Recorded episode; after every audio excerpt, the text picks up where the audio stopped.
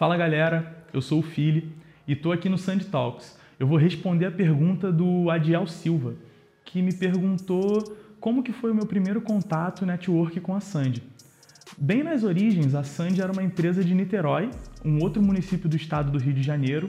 Eu sou carioca, original do Rio de Janeiro, e eu olhava o trabalho da Sandy com muita admiração. Um, porque nós éramos concorrentes, né? E eu olhava para o material da Sandy e via como que eu, me dedicando tanto no audiovisual, não estou conseguindo entregar um material nesse nível de excelência, com essa qualidade. Então, o meu primeiro contato com a Sandy foi esse. Foi enquanto concorrência, porém respeitando muito o mercado. E agora, fazendo parte oficialmente do time, a minha percepção sobre o trabalho da Sandy é outra.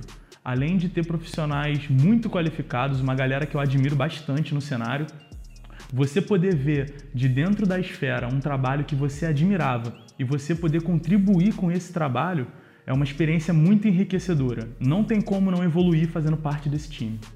A próxima pergunta é do Douglas Torres. Ele perguntou se é melhor corrigir a cor na camada de ajuste ou direto no take bruto. Então, cada editor tem o seu workflow, só que eu particularmente eu prefiro aplicar o tratamento de cor na camada de ajustes. Por quê?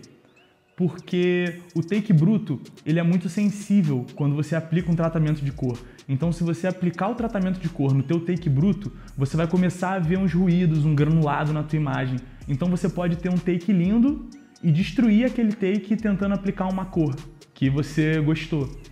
Então, a minha sugestão é Aplica o tratamento de cor na camada de ajuste e no take bruto você corrige a exposição, o contraste, os highlights, dá aquele tapinha fino no final do take. A próxima pergunta é do Assafesc CP. É, ele perguntou como você se sente sendo um negro no audiovisual. É, dentro da minha criação, isso sempre foi colocado de forma muito explícita, a condição do negro no Brasil e no mundo.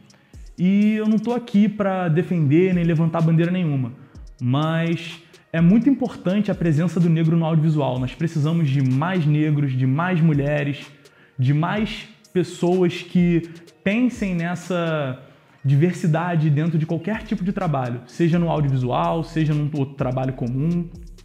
Só que respondendo a pergunta dele, cara, é difícil, você precisa sim ter estômago, o Brasil não é para amadores. Você precisa ter postura, você precisa se provar melhor, porque senão você muitas vezes não vai conseguir o teu espaço por conta da tua cor de pele. Mas nós estamos aqui para mudar esse cenário nacional.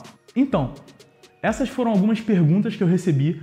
Continuem mandando perguntas porque vão ter outras edições desse Sand Talk. Acompanhe o nosso trabalho, se tiver qualquer dúvida me manda. Eu estou aberto e disponível para qualquer solicitação. Tamo junto. Um abraço.